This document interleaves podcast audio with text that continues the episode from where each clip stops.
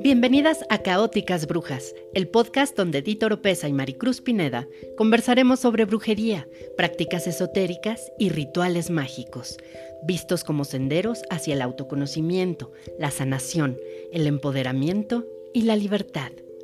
En pleno siglo XXI, las antiguas artes oscuras han retornado y están más vigentes que nunca. En esta ocasión hablaremos de Yule, una festividad con la cual las brujas damos paso al nuevo año.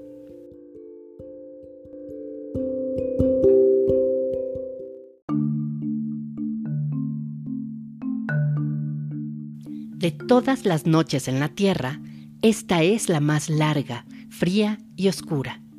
Las horas pasan y las tinieblas se prolongan. No amanece los corazones permanecen en suspenso porque saben que sin la presencia del sol la vida quedaría cancelada. Así que aguardan inquietos el desesperante y lento transcurrir.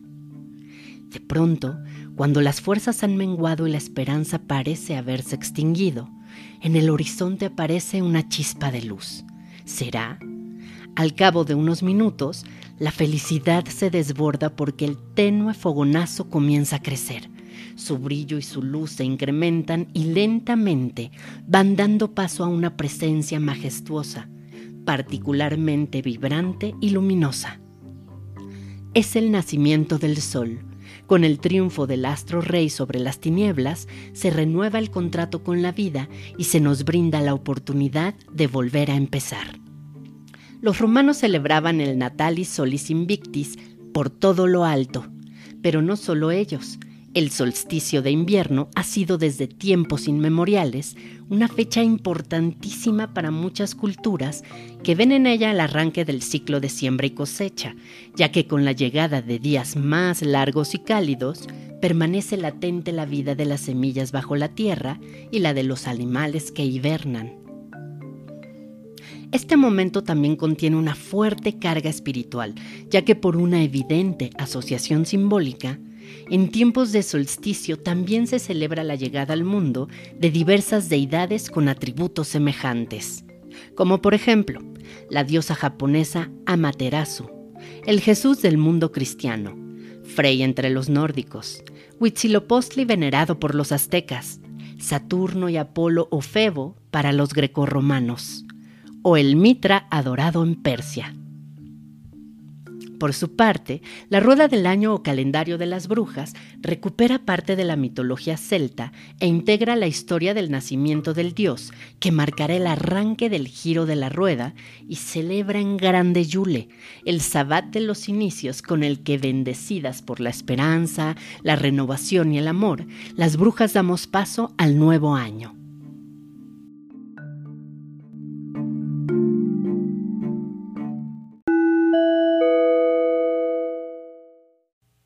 Hola, nos da muchísimo gusto que estén con nosotras en un episodio más de Caóticas Brujas.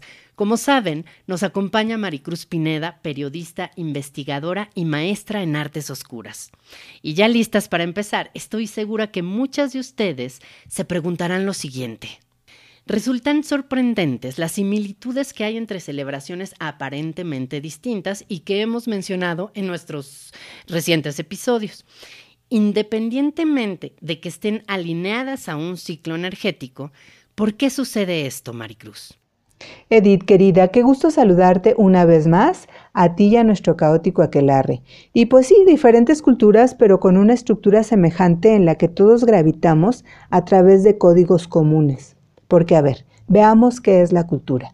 Y estoy hablando de la cultura en macro, la que nos define como humanidad y nos diferencia de los animales, y aquella que podemos describir como la interpretación simbólica que ha hecho el ser humano del mundo que lo rodea. A ver, todos nos manejamos a través de lo verbal, lo explícito y lo aparente, pero eso es solo un primer nivel. Atrás de nuestros decires y haceres, lo sabemos, hay todo un universo de mensajes, signos y significados no evidentes, inconscientes o implícitos que también están comunicando y que conforman la estructura común a todos de la que hablé, estructura que tiene un carácter simbólico. Em, esta estructura simbólica, en esta estructura simbólica habitan arquetipos, Los arquetipos son imágenes inconscientes internalizadas colectivamente, universales y atemporales. Siempre les digo a mis alumnas que esto lo entendemos mejor si contraponemos la definición del opuesto de arquetipo, que es el estereotipo. A diferencia del arquetipo, el estereotipo es lo de moda, lo temporal, lo impuesto y que pertenece solo a un sector. Ahora, ¿por qué compartimos arquetipos los seres humanos? La respuesta es, eh, y ciertos arquetipos, los arquetipos básicos, porque a lo largo de nuestro devenir, pues vamos generando nuevos arquetipos.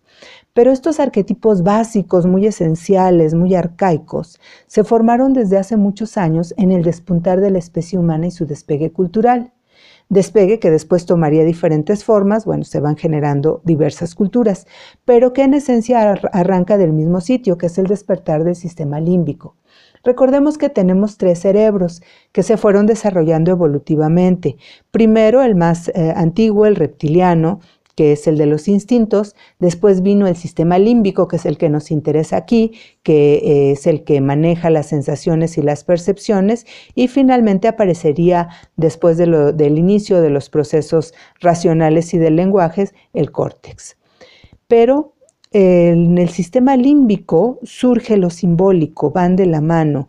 Cuando el sistema límbico despierta, no existía ni lenguaje, ni clasificaciones, ni métodos, ni sistemas, pero sí había una unificación de la comprensión del mundo, de la construcción de la comprensión del mundo desde lo sensorial, desde lo perceptivo y lo intuitivo. Esto nos permitió darle su dimensión simbólica, cosa que con el paso del tiempo iría generando lo que ahora conocemos como pensamiento mágico. Desde esos albores entonces se comenzó a asociar metafóricamente, por ejemplo, al fuego con la transformación, al agua con la purificación, a los árboles como elementos de fuerza y crecimiento. Arquetípicamente, el sol se le empezó a relacionar con la vida porque pues al amanecer su luz y calor la sustentan. Con el correr del tiempo, cada cultura eh, fue desarrollándose de diferente manera pero sofisticó el pensamiento mágico, surgido con el sistema límbico, como lo acabo de decir.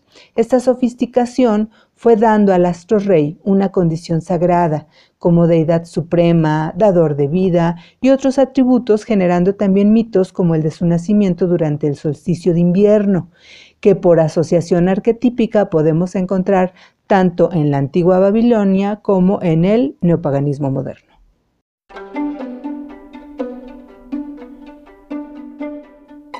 Nacimiento del astro rey. Yule es el sabbat con el que inicia la rueda del año, pero ella está conformada por la influencia de muchas tradiciones y celebraciones antiguas. Explícanos de dónde viene exactamente Yule. Fíjate que su origen es vikingo, así que las brujas odinistas y Asatru se ponen verdaderamente de manteles largos, calderos rebosantes y escobas enfiladas cuando se acerca Yule ya que como herederas de las antiguas religiones germanas y nórdicas saben que se trata de su festividad más importante, fundante, en donde se les permite convocar el equilibrio y el orden del mundo, iniciarse ritualmente, festejar a lo alto 12 días de ceremonias, rituales y actividades, en donde ocurren cosas tan hermosas como por ejemplo la llamada Noche de las Madres, en donde a la manera de la bruja de la Befana del Norte y Papá Noel, eh, durante la noche llegan los espíritus de tres mujeres a las casas de los niños a dejarles obsequios, juguetes y golosinas. Pero para muchos paganos, independientemente de la parte nórdica, Yule se ha convertido en un terreno fértil para el sincretismo, ya que toma lo mejor de muchas tradiciones. En Yule podemos rastrear elementos, por ejemplo, del culto a Mitra, el dios del sol romano, cuya fiesta se celebraba en el solsticio de invierno y que era conocida como el Dies Natalis Solis Invictus, eh, una fiesta que exaltaba el triunfo, la gloria, la victoria, la expansión y el brillo. También hallamos evocaciones a las Saturnalias, en donde, eh, que eran jornadas dedicadas a Saturno en su advocación del dios de la agricultura y en donde se podía romper el tiempo profano y pasar a un tiempo sagrado muy singular, en donde estaba marcado, que estaba marcado por la generosidad, eh, había muchos regalos por la convivencia a partir de las verbenas populares, había mucho permiso para el placer sexual y un gran alarde de prosperidad y abundancia. Los celtas druidas, eh, por su parte, en el solsticio de invierno, festejaban algo llamado el Alban Arturan o luz del gran oso, en donde el gran oso era una constelación que tomaba cierta luminosidad en esa época del año, en ese momento del año, en donde el eje de la Tierra estaba muy alejado del Sol y por eso se generaba este, se genera este fenómeno llamado el solsticio. Y bueno, con, esta, con este tipo, con este cambio en la iluminación en esa constelación, ellos sabían que comenzaban los tiempos de, brillo, los tiempos luminosos, los tiempos de, de días más largos y era un momento para ellos propicio para también rituales iniciáticos y hacer mucha magia natural. esta fecha también Yule también recrea de alguna manera los mitos antiguos de la Europa muy antigua del dios Acebo y el roble, eh, una leyenda que hablaba de que el dios Acebo era quien reinaba durante los tiempos oscuros y representaba la vejez y el roble representaba la juventud y reinaba durante los tiempos luminosos y bueno, pues eso, esa, lucha que, enfrentaban ellos, pues les permitía reinar eh, durante los meses, eh, mitad y mitad del año, porque en la antigüedad pues nada más había una división entre invierno y verano, entonces se disputaban los reinados de, de cada uno la mitad del año. Pero bueno, al final la mirada de Wicca en torno a Yule es la que lo ha dado a conocer es, eh, Yule es muy popular, cuando menos por estas tierras, gracias a la rueda del año o calendario de las brujas, del cual hablamos durante nuestro episodio pasado. Y esto también le ha generado, ha provocado muchos seguidores, mucha gente interesada en Yule, ya que Wicca, esta construcción que ha hecho Wicca, ha logrado conjuntar elementos entrañables como el énfasis en la relación de esta fecha con el ciclo de la naturaleza, los valores asociados a ellos y la eh, preciosa mitología del dios y la diosa.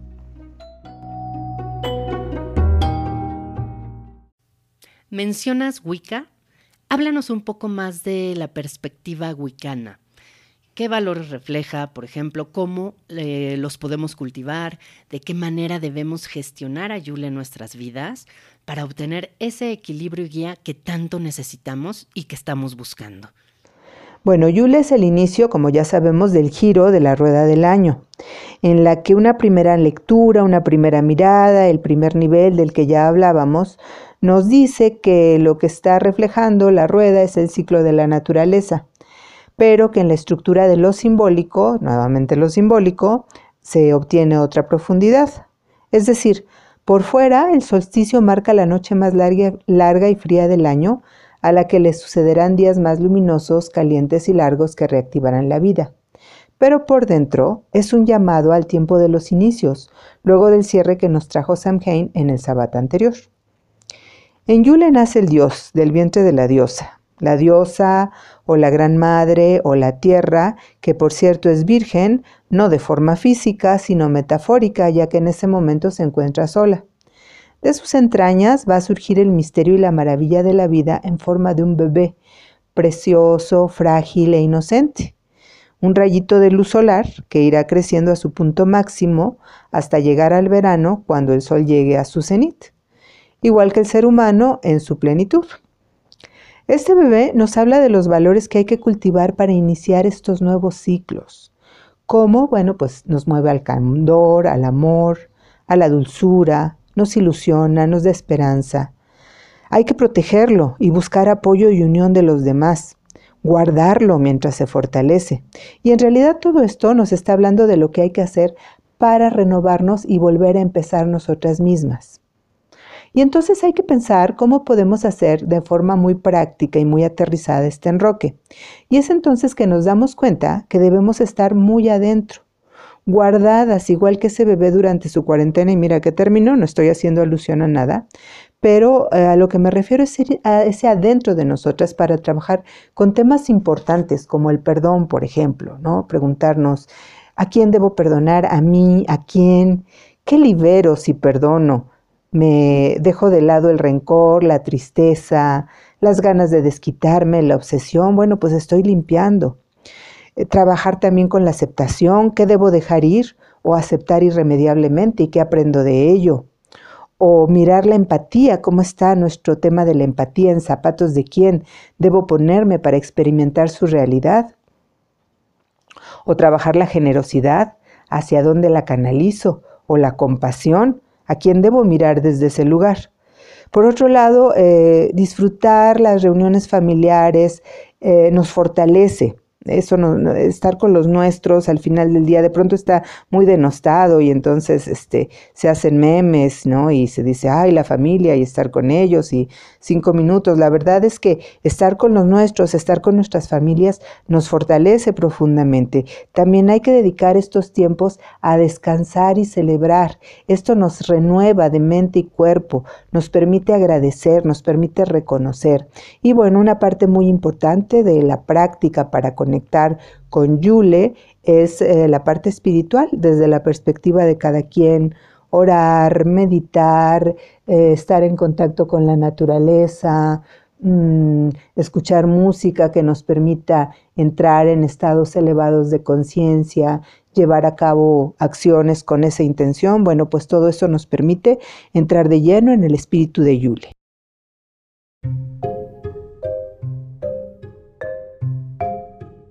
Descansar, meditar, acciones nobles, nos queda claro. Pero ¿qué hay del nivel mágico? Sabemos que a las brujas em, la rueda nos da la pauta para hacer cierto tipo de trabajos. En este caso, ¿qué tipo de hechizos se ven favorecidos por su energía? Eh, ¿Nos puedes dar algunas ideas?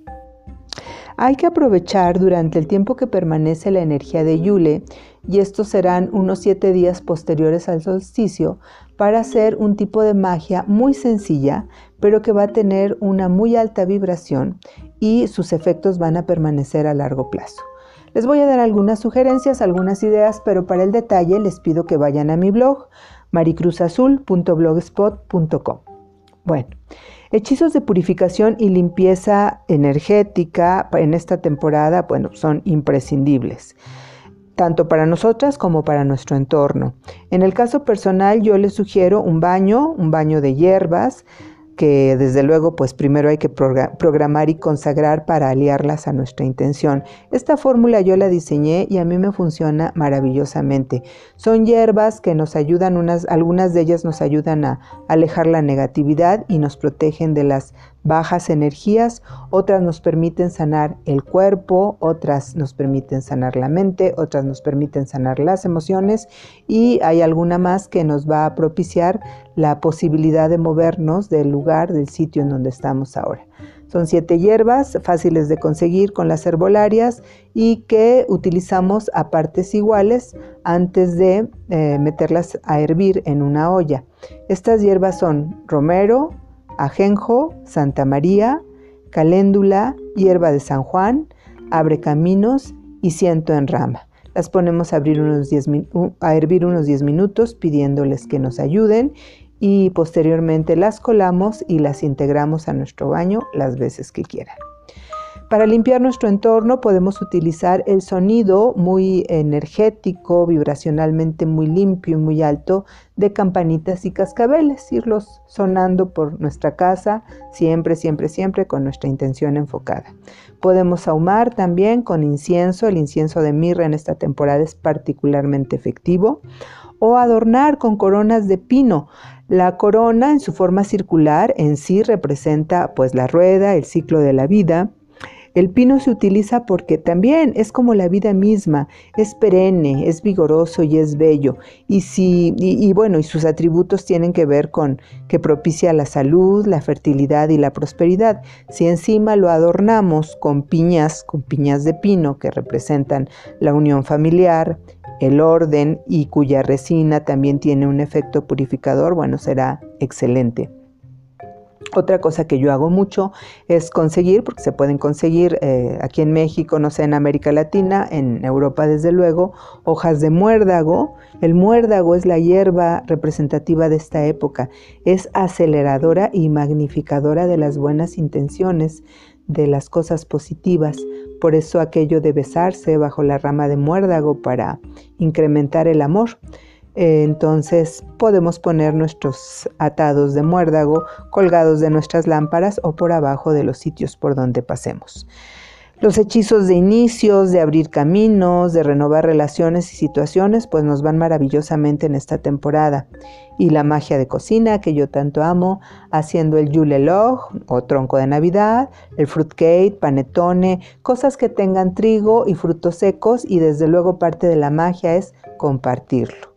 Finalmente, decorar nuestro tronco de yule con sus velas, con adornos eh, relacionados con la temporada y esperar al amanecer del solsticio en donde en amor y paz vamos a encender nuestro tronco, vamos a encender una fogata y llenas de ilusión y esperanza vamos a guardar y agradecer por el ciclo que inicia. Y bueno, pues por mi parte es todo, mi querida Edith, muchísimas gracias, Caótico Aquelarre, las amo. Me despido deseándoles que pasen un feliz Yule.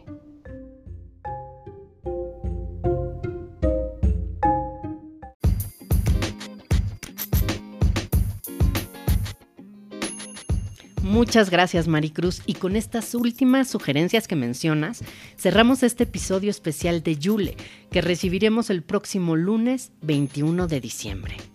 Les recuerdo que nos pueden encontrar como Caóticas Brujas en Facebook, Instagram, Twitter y YouTube. En esta última plataforma las invitamos a que nos den like, no lo olviden y las esperamos en nuestro próximo episodio. Hasta pronto.